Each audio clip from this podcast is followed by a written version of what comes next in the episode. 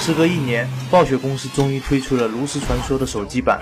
这款游戏也是该公司的首款免费卡牌游戏，相信一年之间已经积累了不少用户。随着手机版的面世，玩家们终于可以告别 PC 和平板，真正做到随时随地的任性了。说到软件，苹果昨天凌晨向开发者推送了 iOS 8.4的 beta 版更新。新系统最大的变化就是音乐应用的设计和交互。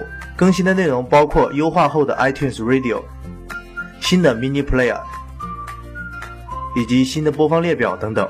当然了，Beats 音乐相关的服务也正在路上。不过这个版本显然不能算是近期的一次大更新，因为就在昨天，苹果发出了 WWDC 2015的发布会邀请函。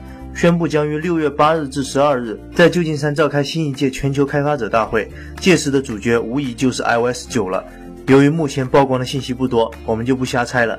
而对于前段时间苹果上线的以旧换新计划，富士康即将在旗下的互联网，呃，互联网上架首批经过富士康原厂回收再翻新的 iPhone，其中 iPhone 5S 的价格仅为两千零九十九元。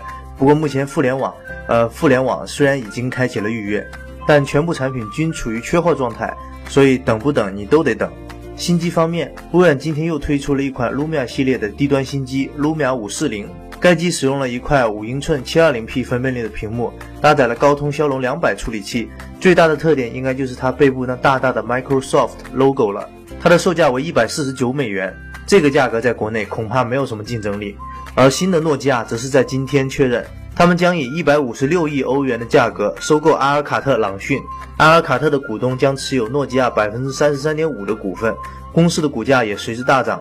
不知道接下来是不是轮到爱立信了？最后来看看国内的消息，小米公司今天宣布与张杰联合推出小米 Note 黑色首发纪念套装，套装内包含黑色版的小米 Note 以及张杰的首发专辑《十》，该套装售价两千四百九十九元，将于本月二十一日中午十二点限量发售。也就是说，黑色版的小米 Note 即将开售，顶配版的小米 Note 则依旧跳票。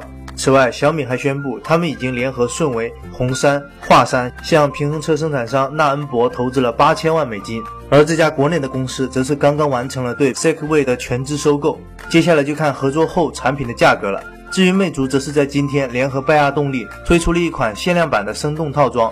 套装内包含一台金色的 MX4 Pro 以及一副金色版的拜亚动力耳机，套餐的价格则是三千六百九十九元，将于本月二十日正式开售。所以这样就能提高 MX4 Pro 的销量了吗？我也觉得不够。